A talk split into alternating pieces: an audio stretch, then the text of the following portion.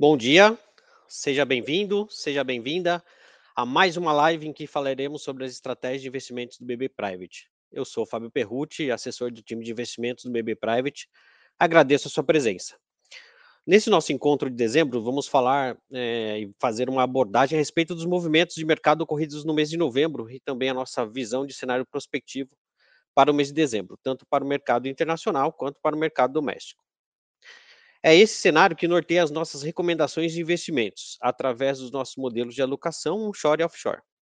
Muito do que vai ser falado aqui está disponibilizado no relatório de investimentos que foi disponibilizado previamente para vocês. Agradeço a presença e te convido a encaminhar dúvidas e perguntas pelo formulário disponível aqui, logo abaixo do vídeo, enriquecendo assim a nossa discussão. Feita essa breve introdução, eu convido e passo a palavra para o Felipe Mesquita, nosso estrategista do BB Private, para dar a sua visão sobre o cenário macroeconômico. Bom dia, Felipe. É um prazer recebê-lo novamente aqui nesse nosso encontro mensal. A palavra é sua. Bom dia, Fábio. Bom dia a todos. É um prazer apresentar mais um BB Private Talks aqui com vocês.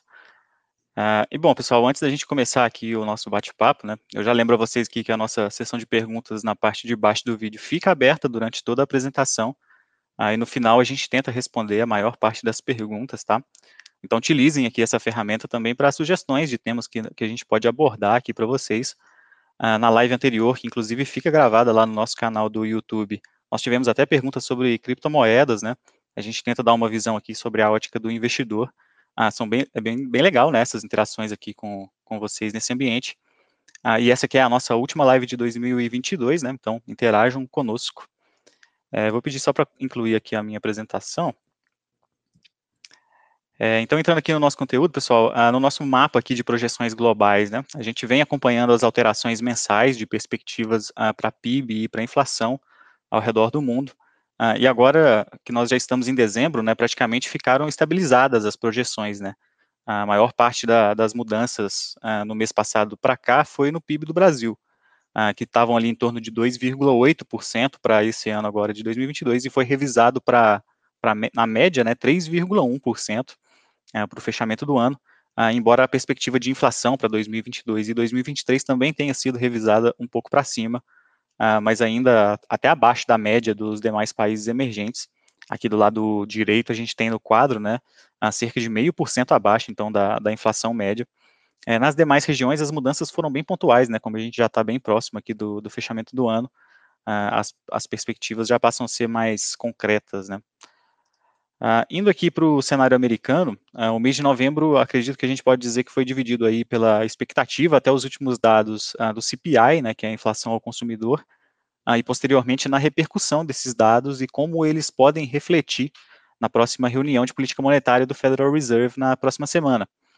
então, a inflação pelo CPI veio em 0,4% no mês, foi a variação mensal mais baixa desde janeiro de 2022, abaixo do consenso, inclusive, e trouxe a base anual para menos de 8%, ah, dando sinais ali de que o Fed poderia encontrar espaço e justificativa aqui nos indicadores econômicos ah, para poder desacelerar o ritmo de aperto monetário que vem sendo praticado ao longo ah, das últimas reuniões. Eu lembro aqui para vocês que as últimas quatro reuniões de política monetária americana resultaram em ajustes de 0,75% nos juros, né? É, e após esses dados, o mercado passou a intensificar as apostas de um ajuste de 0,5% mais leve, portanto, do que os anteriores nessa última reunião, que acontece na próxima quarta-feira, dia 14 de dezembro.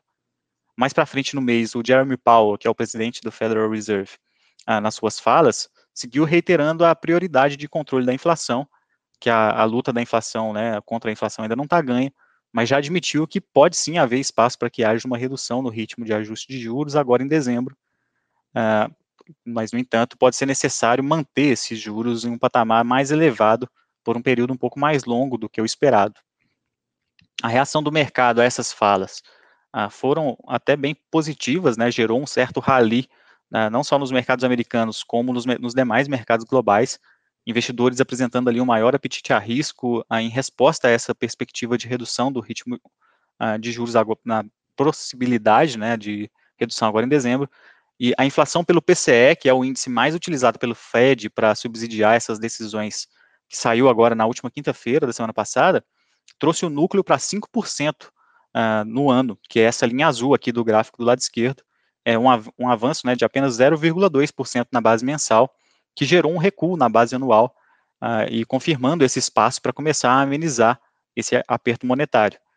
É, acontece que no final da semana passada, né, na sexta-feira, saiu o relatório de emprego do payroll, uh, que mostrou um mercado de trabalho ainda mais pressionado do que o esperado. Foram criados 263 mil uh, novas vagas de emprego né, em novembro, bem acima das expectativas que estavam girando ali em torno de 200 mil, uh, e ainda com um crescimento de 0,55% no salário médio, quase o dobro do esperado. Então, é, só para dar um exemplo aí do que, que seria o, o, cenário ideal que o mercado financeiro esperava, né? A inflação vindo desacelerando, buscando a meta, uh, e vindo também apoiado por um mercado de trabalho mais enfraquecido, uh, e isso caracterizaria uma desaceleração dos segmentos produtivos da economia, uh, e daria sinais mais claros de que o Federal Reserve pudesse reduzir o ritmo de aperto monetário daqui em diante.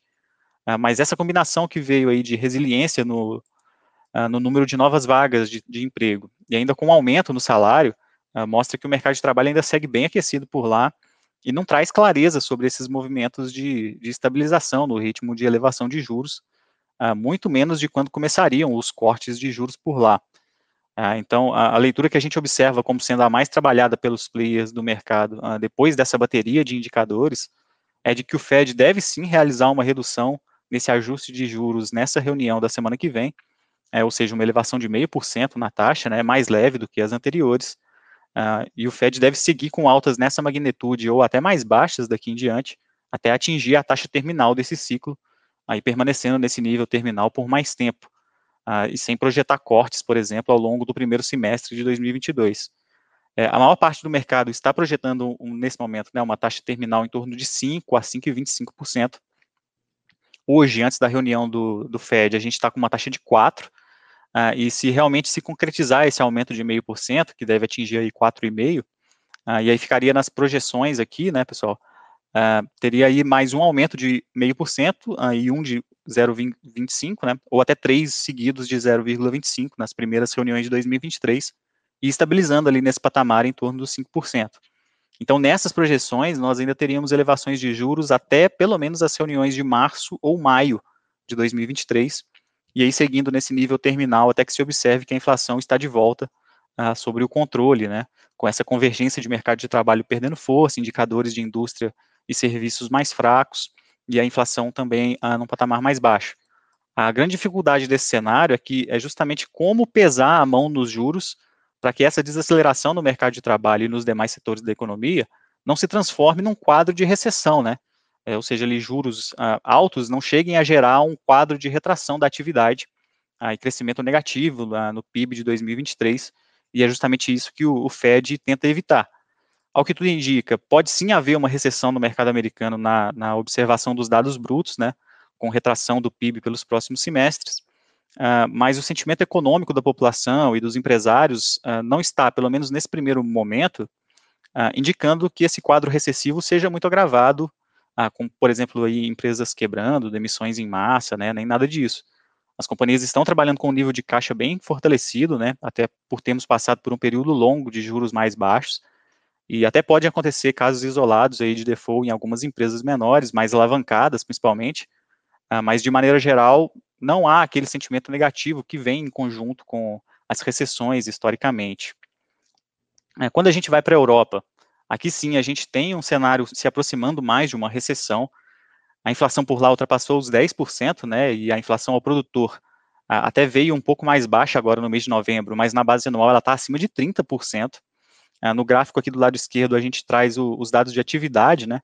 A, a, Europa é a linha laranja, aí a gente já percebe uma trajetória uh, forte de baixa aí de, no PMI composto, né? Já está em 47,8%.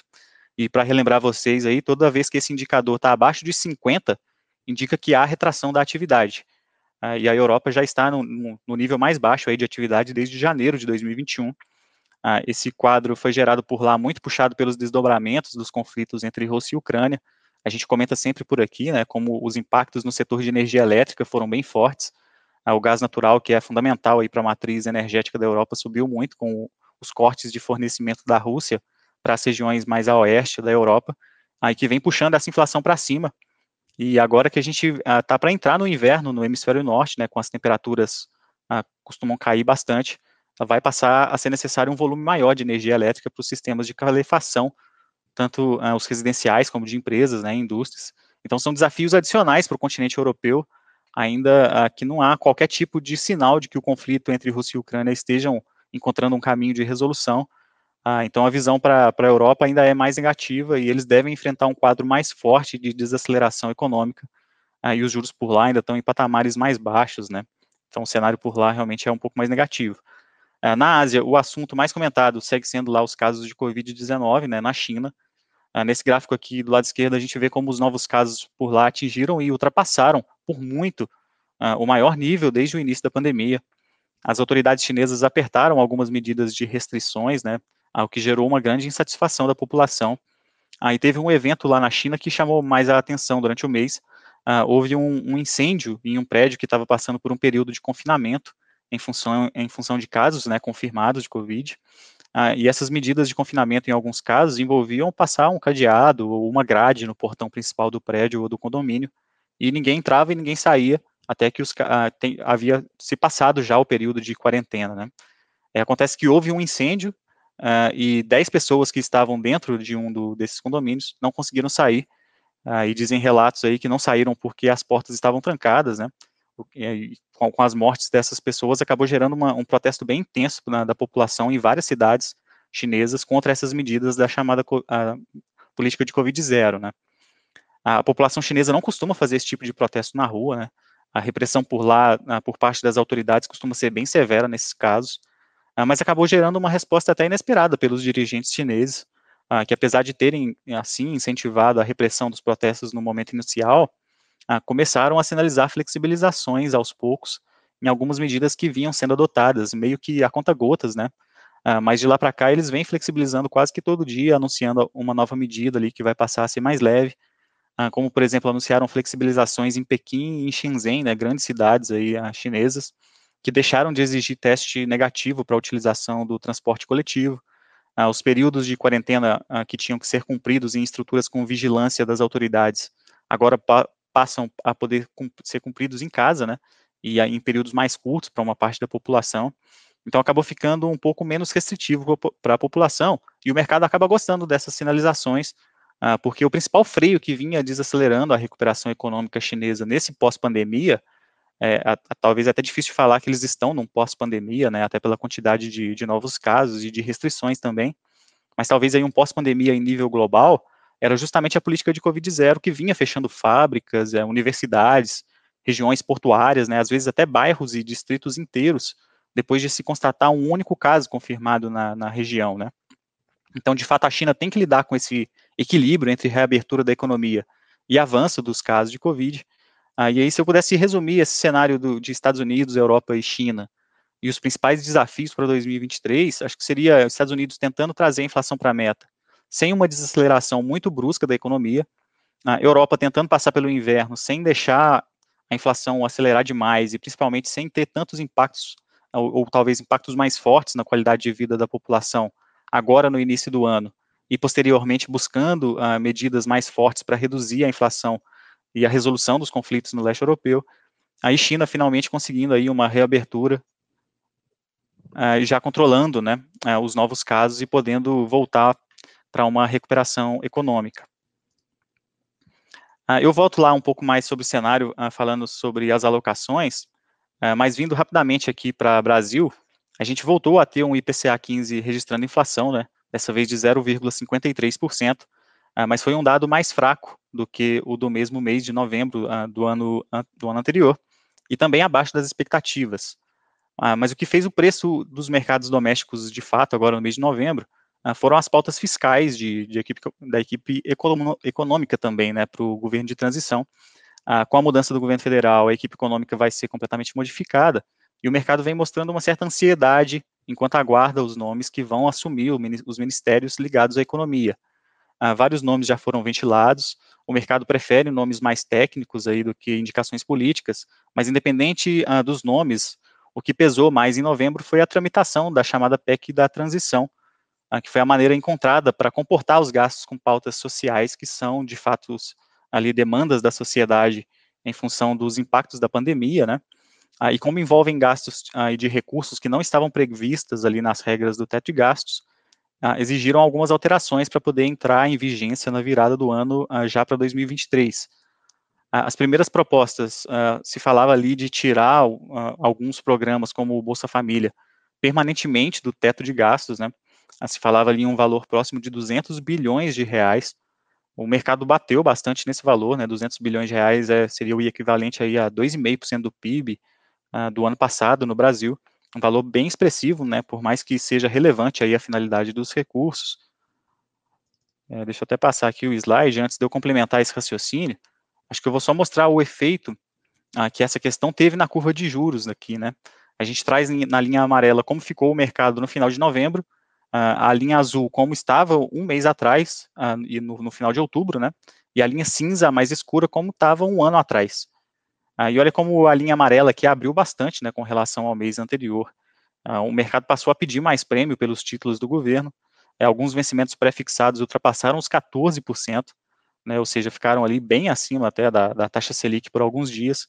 É, a curva abriu bastante no curto, mas no longo, no, nos vértices mais longos também abriu alguns vencimentos sendo negociados bem acima dos 13%, ah, e os títulos indexados à inflação também abriram, né, ah, mas aí esse movimento foi um pouco mais leve ah, do que no pré-fixado, que a gente traz aqui do, no gráfico do lado direito. Eu vou até passar mais um slide aqui, que eu já, já volto nesse aqui. Ah, e com, com, essa abertura aqui de, da, da, curva de juros abrindo bastante, é, o mercado também refletiu nas ações, né, no Ibovespa, uh, mais de 3% de queda. A curva pré-longa, né, aqui no IDKA de 5 anos, que é o, o segundo aqui da, da, coluna verde do lado esquerdo, caiu mais de 3,5% no mês. Uh, e tirando o CDI, todos os demais indicadores praticamente aqui do mercado doméstico, do lado esquerdo, ficaram no campo negativo, né?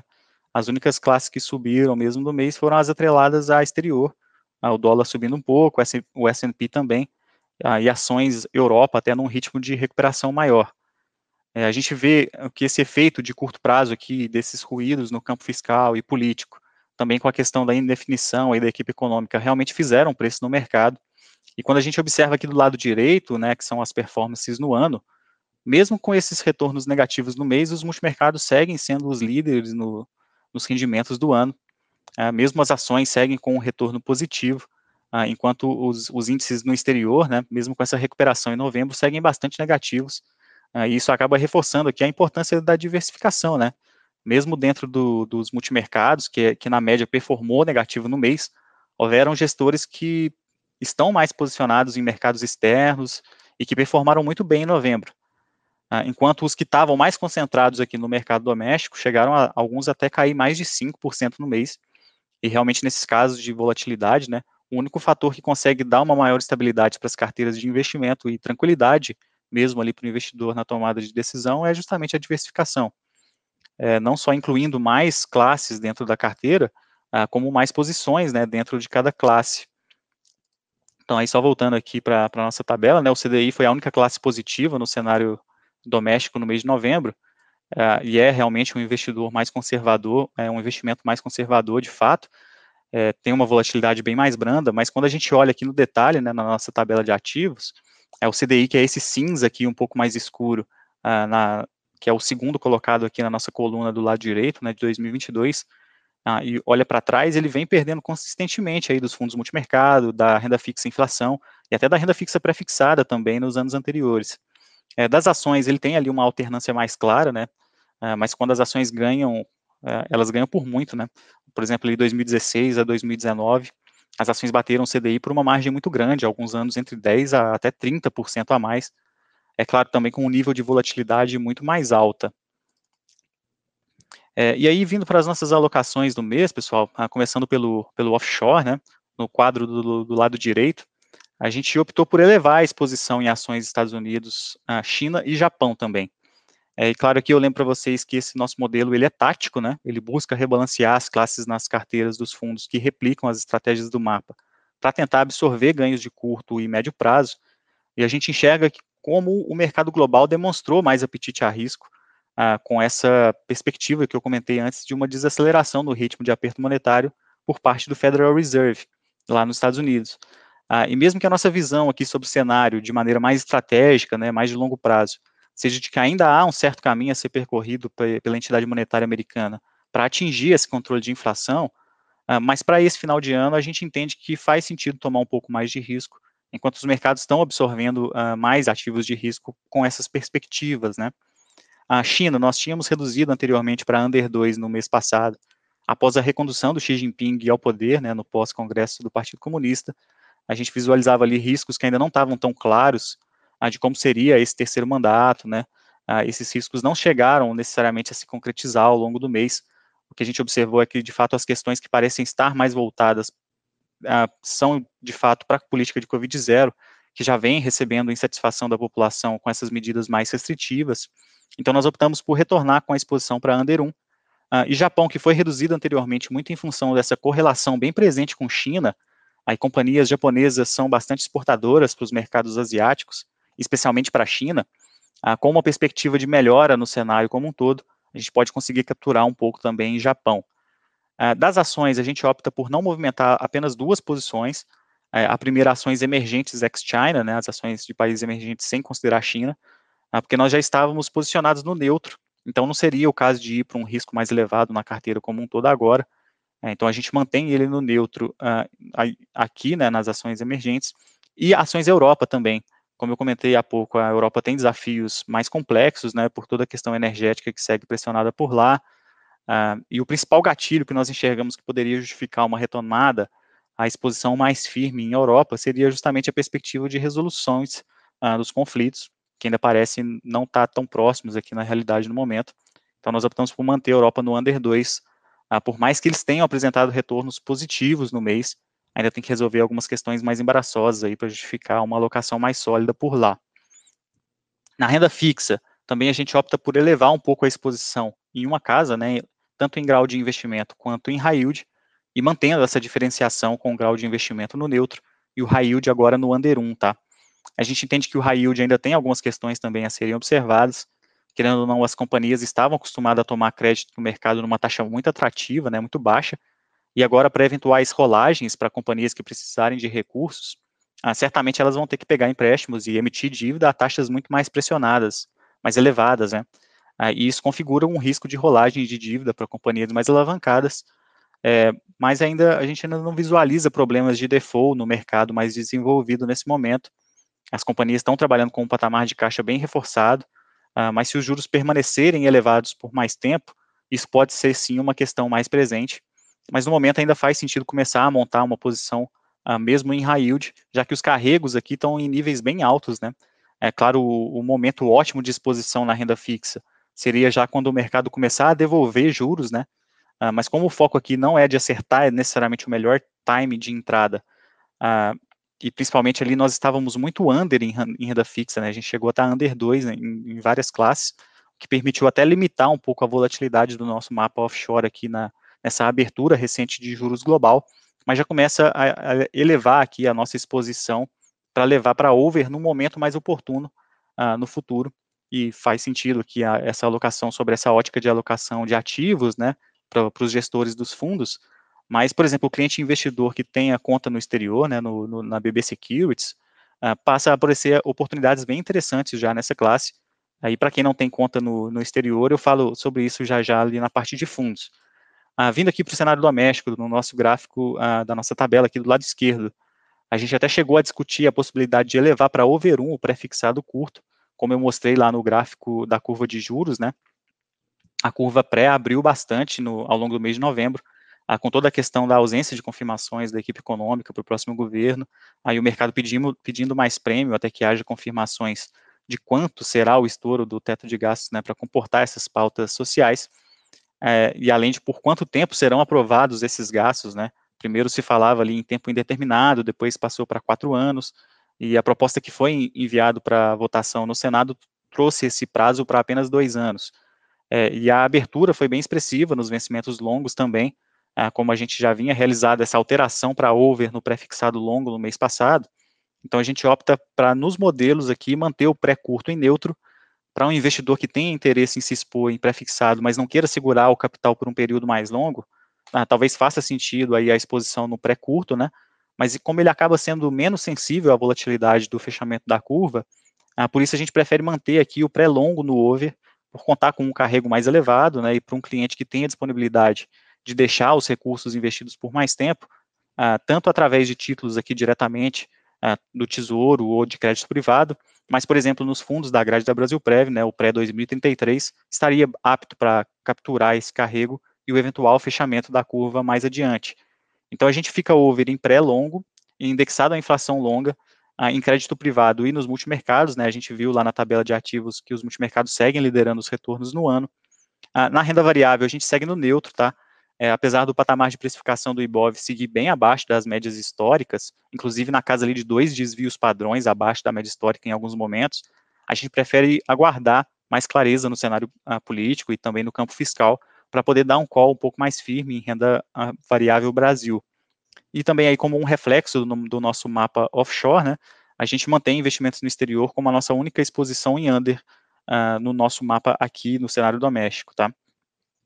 Ah, entrando aqui nos produtos, pessoal, deixa eu passar o, o slide. É, dos produtos de cada classe, né, na renda fixa a gente tem aqui desde o mês de setembro, que eu, como eu citei, né, a possibilidade de exposição em títulos pré-fixados dentro da grade de previdência, ah, que antes a gente só tinha essa possibilidade nos fundos tradicionais, né, então o investidor que tem apetite ah, por um período um pouco mais longo para utilizar esses recursos, que normalmente é uma característica dos recursos que estão alocados em previdência, né, utilização apenas no futuro, Aqui na última linha a gente coloca o pré-fixado 2033 da Brasil Prev, por ter uma duration mais longa, né?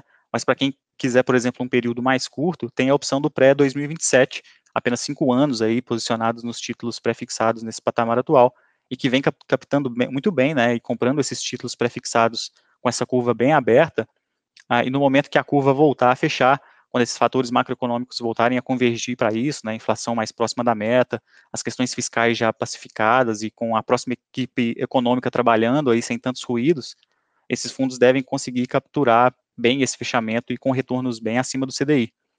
Ah, na grade de investimentos no exterior, é, nesse mês de novembro, os fundos offshore performaram muito bem, né? Alguns tiveram performance superior a 10% no mês, ah, e a gente traz duas novidades aqui para vocês, tá? Ah, para opções ali entre o conservador e o moderado, nós lançamos agora no mês de novembro um fundo income, né, da Pinco, que é uma das maiores gestoras do mundo, ah, especializada em renda fixa. Então é um fundo que captura bem esse momento aí de pegar a renda fixa com taxas bem abertas nos mercados desenvolvidos.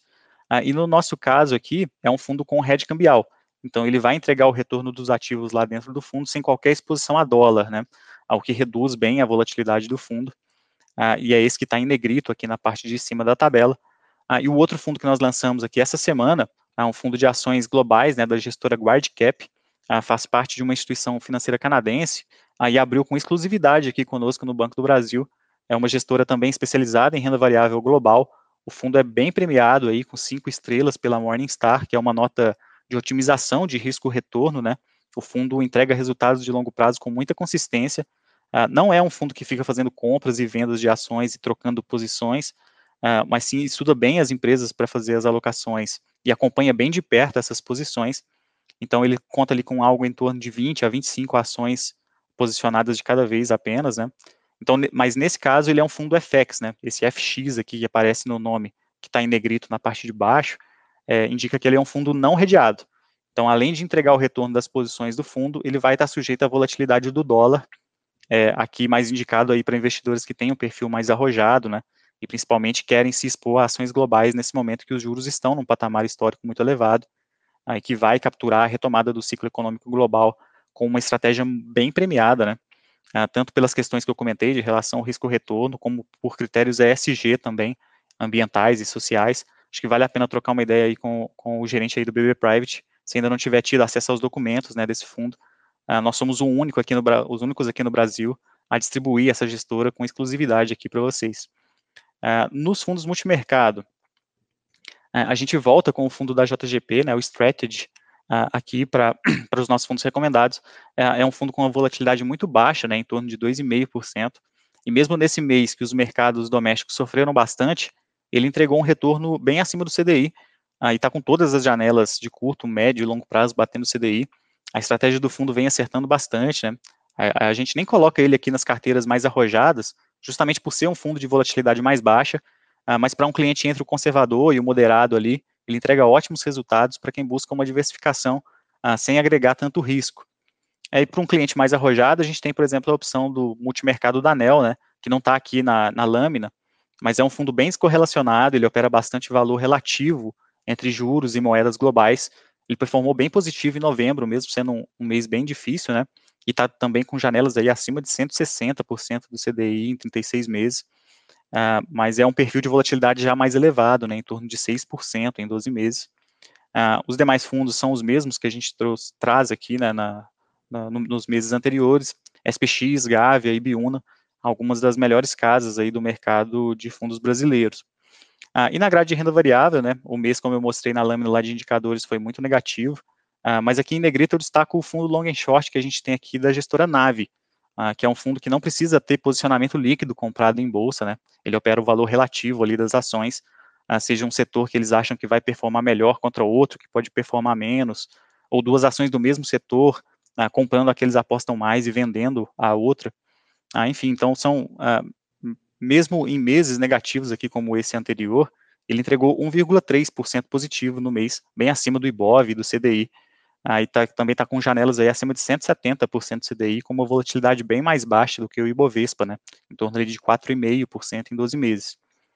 Aí, bom, pessoal, aqui de apresentação que eu preparei para a gente hoje é isso, tá? Antes da gente abrir aqui para perguntas, se eu puder dar uma consideração final a respeito aí do cenário para o ano que vem. Acho que seria bem pautado em diversificação. A gente acompanha de perto o mercado aqui, todas as movimentações diariamente, né?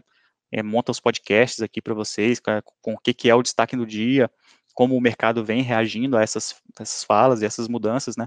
E ainda assim são muitas as variáveis que estão em jogo para 2023. A, a, economia global está desacelerando uh, para conter essa inflação muito alta, né, na maior parte dos países.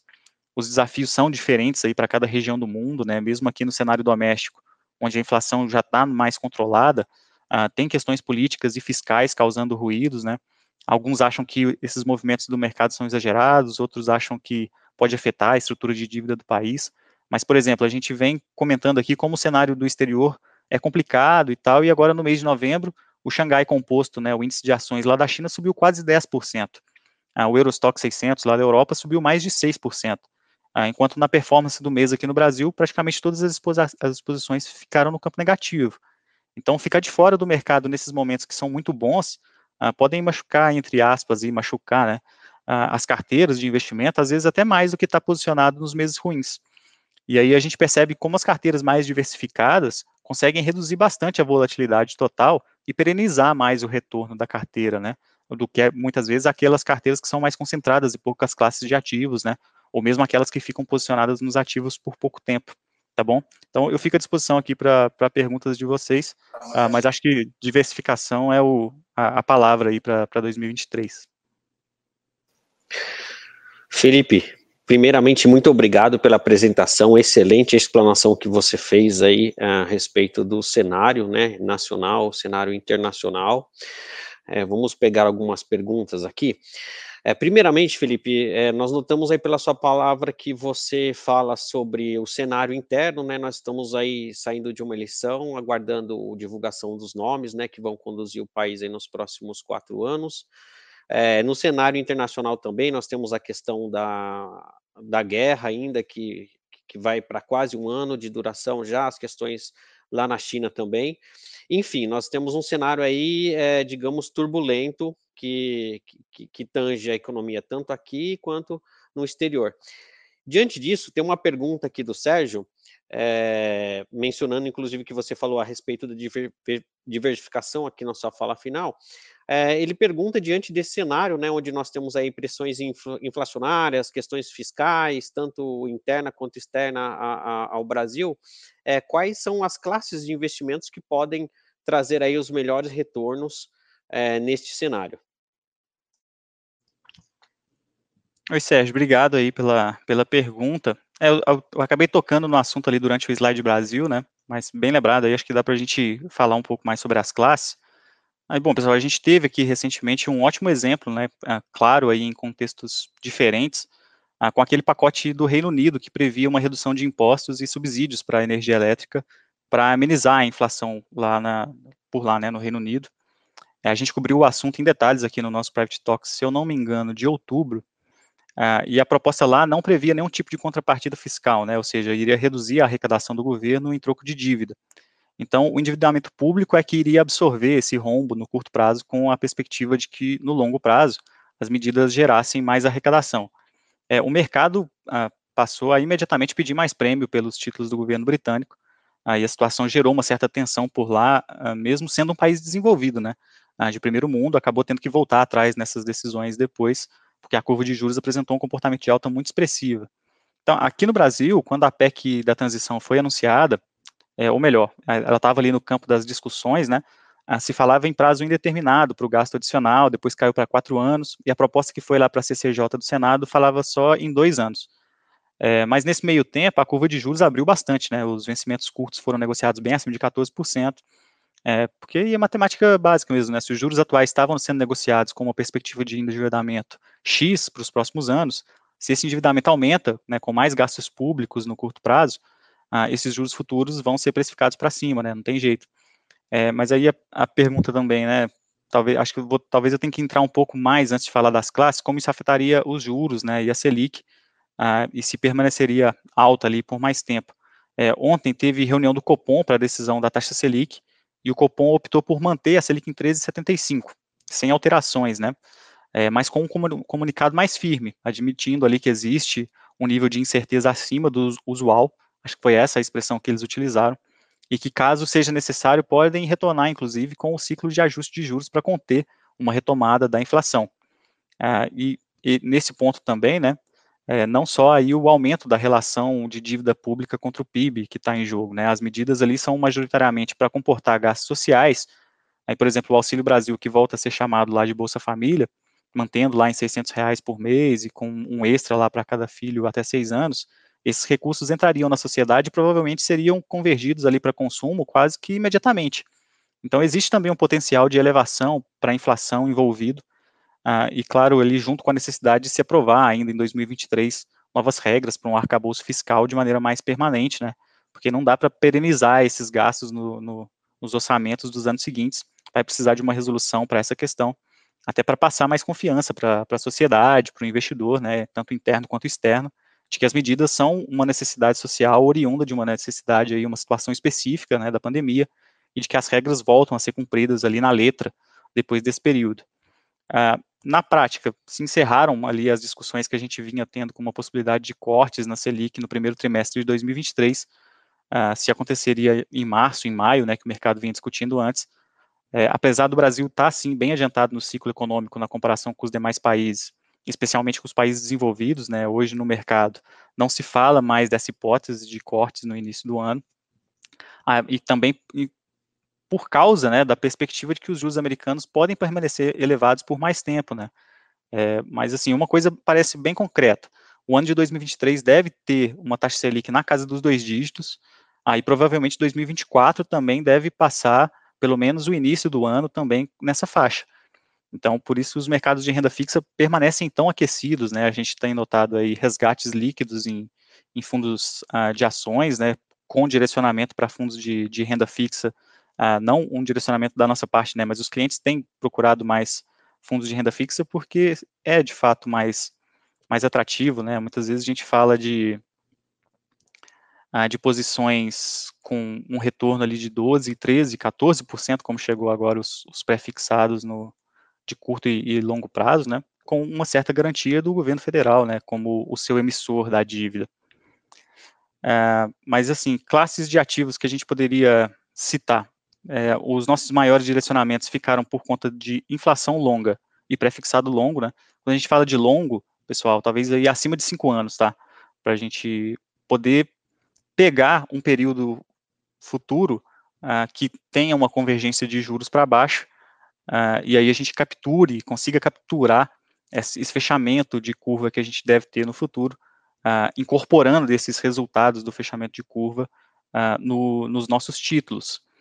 e aí, o que, que é o interessante? Quanto mais você tem disposição para alongar esses vértices de exposição, tanto no prefixado como no, nos indexados à inflação, maior o seu efeito chicote lá, né, quando esses juros fechar e você conseguir capturar esse, esses retornos. Então, sem dúvida, a, renda fixa, ela vai conseguir capturar bem esse, esses movimentos, né?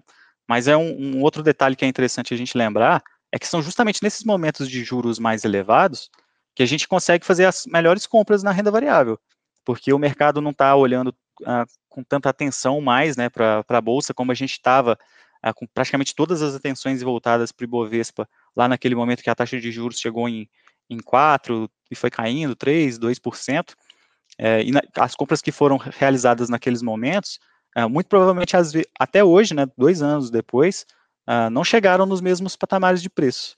E, e a, a, ao passo que quando a gente observa historicamente, né, comprar as ações nesses momentos que são mais turbulentos, que geram mais uh, menos atratividade para a bolsa e se fala menos até na mídia de, de, bolsa, são as compras que geram os maiores retornos. Então vai um pouco da disposição de risco que cada investidor vai ter. Talvez um investidor mais conservador, ele vai preferir títulos pré-fixados e indexados à inflação mais curtos, é, vértices ali que vencem em 2025, talvez, para quando vencerem esses títulos, ele conseguir fazer uma realocação desses recursos, pegando essas taxas bem atrativas que estão agora, mas quanto maior o apetite a risco aí de, de cada investidor, né, talvez mais moderado, arrojado ali, vai optar por alongar mais esses vértices, investidores mais agressivos vão, ter um perfil de nem querer comprar essa renda fixa e já entrar na bolsa, né, por poder comprar, fazer esses momentos de compra aí num, num patamar de precificação mais interessante.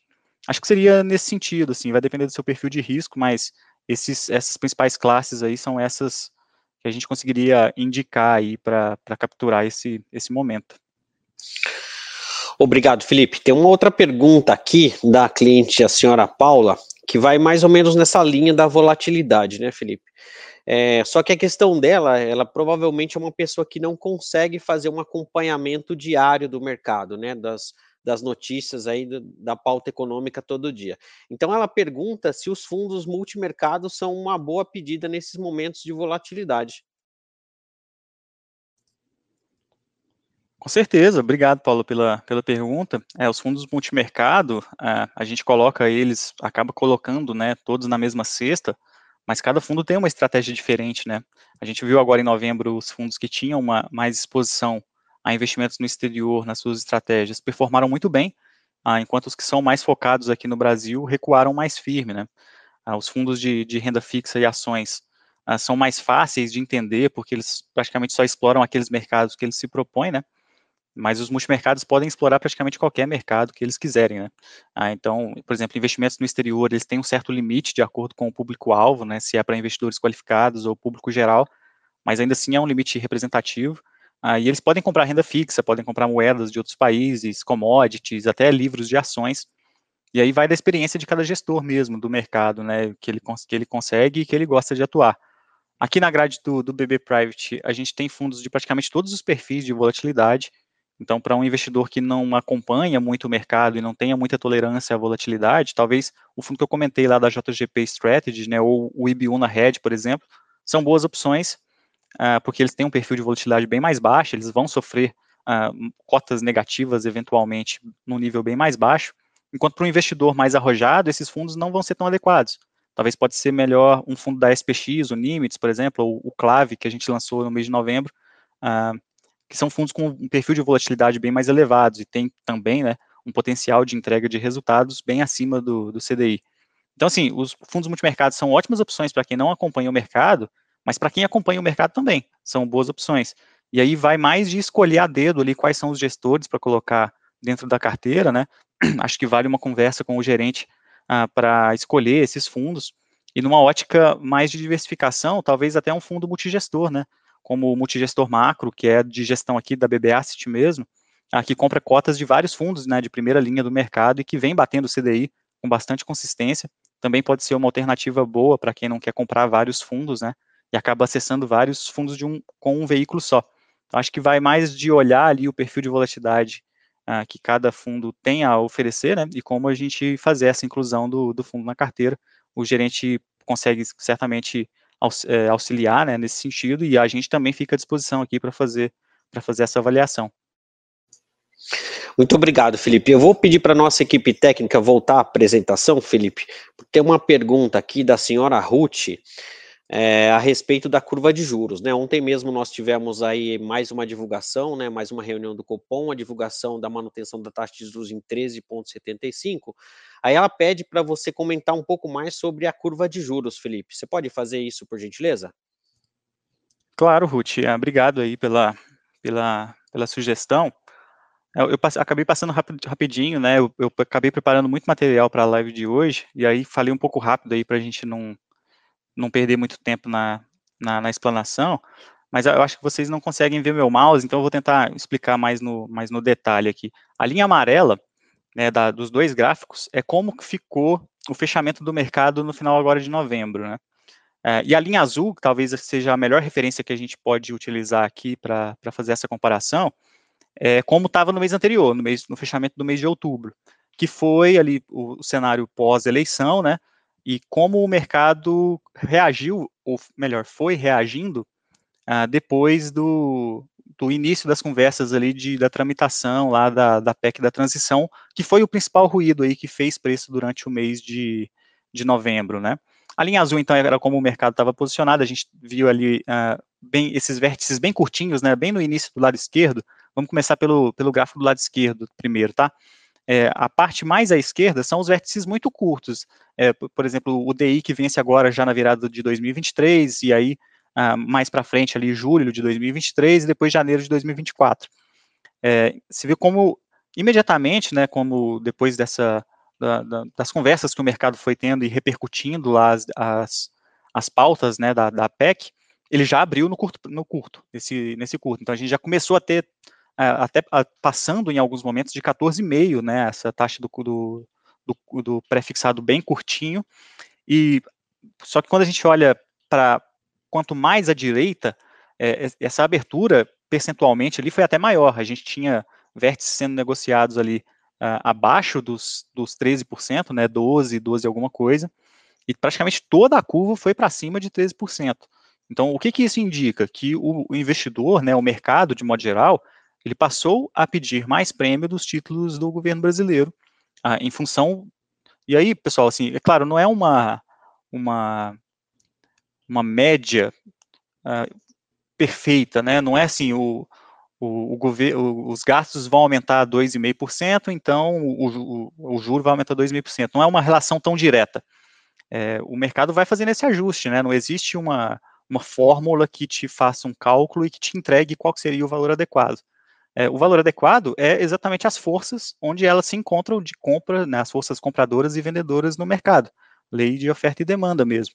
E o, os vértices curtos abriram e eles certamente, se houver um fechamento uh, posteriormente, quando já essas questões já tiverem um pouco mais pacificadas, eles vão permitir capturar um certo ganho, mas quando a gente vai mais para o lado direito aqui, digamos um investidor que tenha a possibilidade de, de manter os seus recursos aplicados até 2029. Aqui o nosso gráfico ele termina em 2029, mas existem uh, vencimentos até mais longos no, no mercado, 2033 e tal, que podem ser acessados lá através do Tesouro Direto mesmo. Se a gente, com, é, um, um, eventual posicionamento em títulos pré-fixados nesse momento, com esses perfis de, de taxa pré, uh, forem comprados agora para carrego, né, e daqui dois anos, por exemplo, a gente já começa a ter uma, uma, uma Selic abaixo de 10%, que é o que o mercado de maneira geral projeta, uh, esse fechamento de curva ele é muito expressivo em função da duration desses títulos mais longos.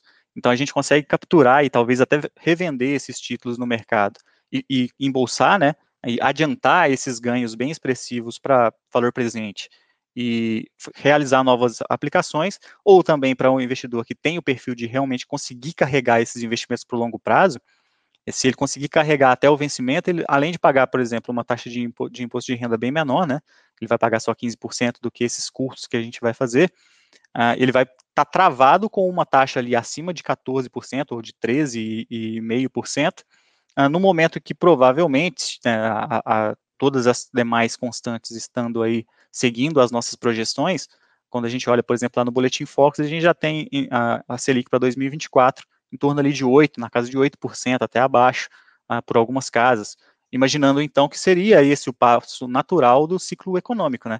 A gente está trazendo uh, o, a taxa de juros, e aí também com inflação para baixo, depois que a gente expandiu muito a base monetária durante a pandemia. Seria esse o passo natural do ciclo.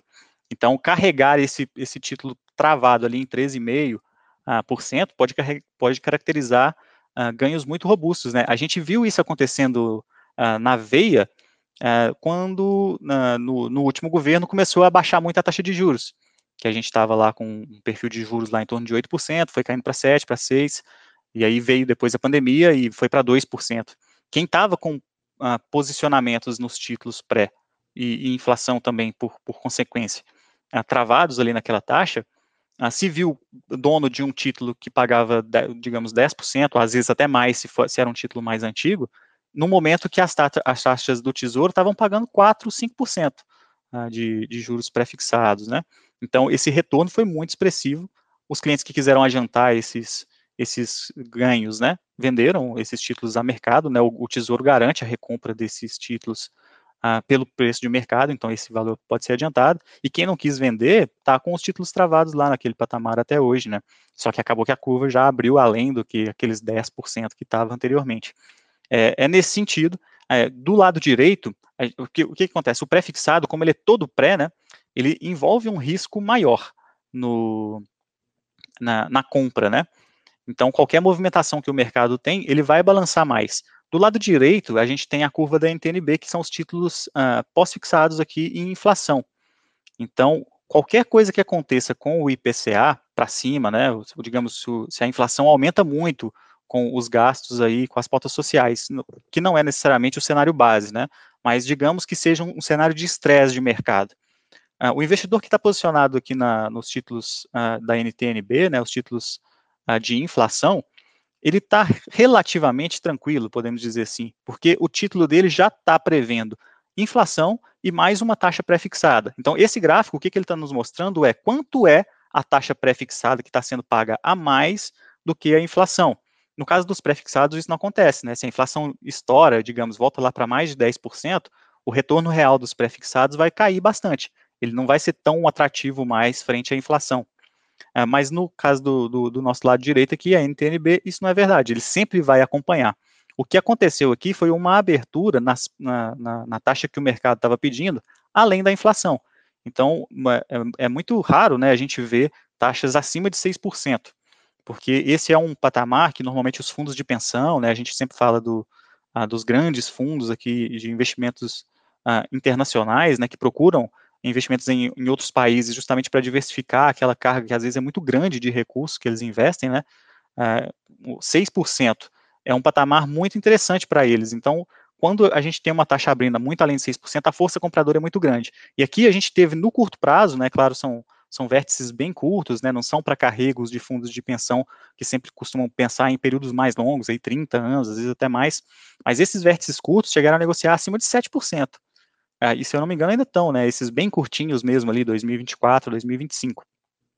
É, então, é, se imagina ter 7% acima da, da, da, inflação, é um carrego muito bom para esse período, e que historicamente a gente consegue ver lá na linha, a última linha cinza, lá embaixo, esse patamar estava bem abaixo de 5, ele não estava nem próximo de 6, nem nos curtos, nem nos longos. Então, o, o efeito que aconteceu no mercado é, com essa falta de clareza, na verdade, né, uh, sobre o que, que vai, como vai passar a PEC da transição, e, e do jeito que ela está tramitando no momento, ela já está bem mais leve, né, do que se falava anteriormente, que era de prazos indeterminados e até valores maiores. É, o, já, o corte que já aconteceu foi de cerca de 30 bilhões, né, para esses dois anos.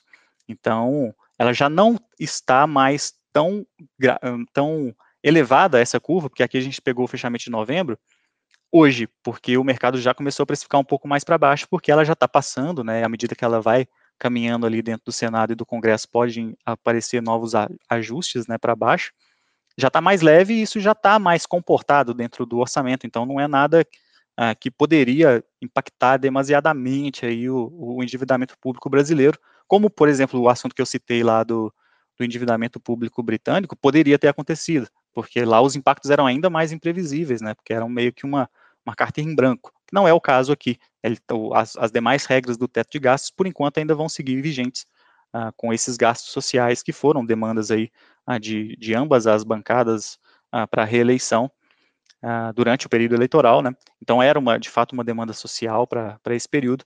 E esse foi o impacto que a gente visualizou aqui na curva. O que, que eu posso dizer? Para o investidor mais arrojado, talvez que tenha um perfil de risco, uma atratividade mais a risco, o pré-fixado está bem interessante no longo, né? Certamente fechando a curva, ele vai capturar um retorno muito expressivo. Para o investidor que não é, não tem esse mesmo grau de, de, de perfil, né, esse perfil de atratividade a risco, é, o indexado à inflação é, é uma opção mais adequada, porque qualquer cenário mais adverso que a gente possa ter daqui para frente, é lógico, hoje o mercado está com todos os olhos para essas questões fiscais. Uh, mas mês que vem isso já vai estar tá resolvido, virada do ano, o governo já vai assumir, vão aparecer outras pautas, vão aparecer outras questões que vão ser diferentes do que o mercado espera, para o positivo e para o negativo. E esses, esses movimentos são super naturais no mercado, né? É, então, qualquer cenário que aconteça, essa curva do lado direito, né, da NTNB, ela é mais indicada para esse cliente que não deseja uma exposição tão grande a risco e que vai conseguir capturar um carrego muito interessante, né? A gente está falando aí de acima de 6% uh, acima da inflação, com uma inflação hoje aí de 6% aí que a gente está caminhando, né, já é um retorno de 12% e sem o, o mesmo risco do prefixado de uma eventual abertura da curva uh, posteriormente, né. Então, acho que é nesse sentido, assim, a, a, resposta, tá, Fabinho? Excelente, Felipe. É, muito obrigado, Felipe. A, a nossa audiência aqui está muito boa, realmente, o pessoal participando com a gente aqui. Inclusive, tem algumas perguntas que são é, mais específicas. A gente procura dar tratamento, né, depois da nossa da nossa live aqui, mas agradecer bastante a participação do pessoal. E aí, para fechar, Felipe, eu vou é, reunir algumas, é, fazer um, um, resumo aqui de algumas perguntas que chegaram. É, e eu não poderia de faz, deixar de fazer essa questão, né? Terminando agora 2022, estamos entrando aí no ano, no ano novo, 2023, novo ciclo. É, quais são as suas expectativas, né, para o cenário econômico lá em 2023? E também, se puder comentar algo a respeito da inflação, né? é, para a gente finalizar. E aí, na sequência, eu já passo a palavra para você aí fazer a sua, as suas considerações finais. Ah, legal, Fábio. Obrigado, então, pela, pela oportunidade. Vamos falar um pouquinho aqui, pessoal, do futuro, né? Assim, a gente ah, tenta fazer algumas projeções, né? Mas acho que o, o que o mercado acompanha bem de perto é o Boletim Focus, que é um boletim do Banco Central, né? É, que ele capta aí praticamente todas as projeções que o mercado faz uh, e publica o que seria a mediana, né?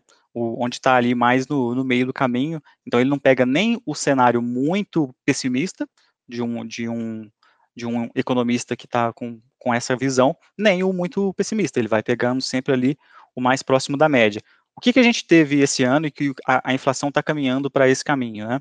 É, 6% de inflação final para 2022. Claro, em alguns momentos ela chegou a passar de 10%, e a gente teve toda aquela questão ali envolvendo principalmente combustíveis, né? Ah, com a, os conflitos lá na Ucrânia intensificaram muito os preços de, de petróleo, barril estourou 100 dólares é, o barril de petróleo. E à medida que houveram, né, sim, é, medidas fiscais para diminuir a tributação desses produtos e eles chegarem lá para o consumidor final num preço mais interessante, a inflação foi convergindo para baixo é, ainda, convenhamos, né, pessoal, ainda está um pouco distante da meta, mas ela já caiu bastante, né, está bem abaixo do que seria aqueles 10%. Se a gente tivesse fechado 2022 em 10, é, os reajustes praticamente que acontecem aí é, na virada do ano, de tudo, né, de todos os setores aí da, da economia, digamos aí, academia, é, os contratos de, de, imóveis, eles seriam registrados ah, por um percentual bem acima do que serão agora né, com essa virada a 6%, que já foi um arrefecimento expressivo. É, o que o mercado tem falado para 2023 ainda é uma inflação acima da meta, hoje está em torno de 5%, né, 5,08% para o fechamento de 2023, e aí sim para 2024 já uma inflação mais próxima da meta e dentro da meta, em torno de 3,5% ah, no, no IPCA. É claro, o que, que vai ser um, uh, uh, motivos aí que poderiam modificar muito isso? O mercado hoje trabalha com um crescimento do PIB uh, de menos de 1% ano que, ano que vem, né, para 2023. A gente lembra que quando o início desse ano, agora em 2022, até nas nossas lives aqui mesmo, é, se falava de crescimento às vezes negativo para o Brasil, uh, ou muito próximo de zero, 0,5, alguma coisa assim. E a gente vai provavelmente entregar um PIB acima de 3%. Então, essas perspectivas aí de inflação, elas vão acabar sendo modificadas à medida que o, que o país uh, for demonstrando capacidade de recuperação econômica. Hoje, as previsões do PIB estão em 0,75% para 2023, uh, e sem impactos cambiais, né? O, o mercado tem, trabalhando, tem trabalhando com um câmbio de dólar, né, na casa dos R$ 5,25. A gente viu que o mercado brasileiro reagiu relativamente bem aí com, com esse câmbio nessa faixa, né? Sempre que estava passando muito de 5,30, 5,35 por algum estresse aí do mercado doméstico ou por procura mesmo de dólar no mercado internacional, é, é, isso já gerava uma, uma força contrária, né? E essa, esse dólar vinha para baixo. Quando chegava muito próximo também ali de 5, 5 e 10, já gerava uma procura muito grande de dólar do mercado interno. Então, esse equilíbrio, ele é muito, ele vai sendo realizado de maneira muito constante, né? Então, é, perspectivas para a inflação.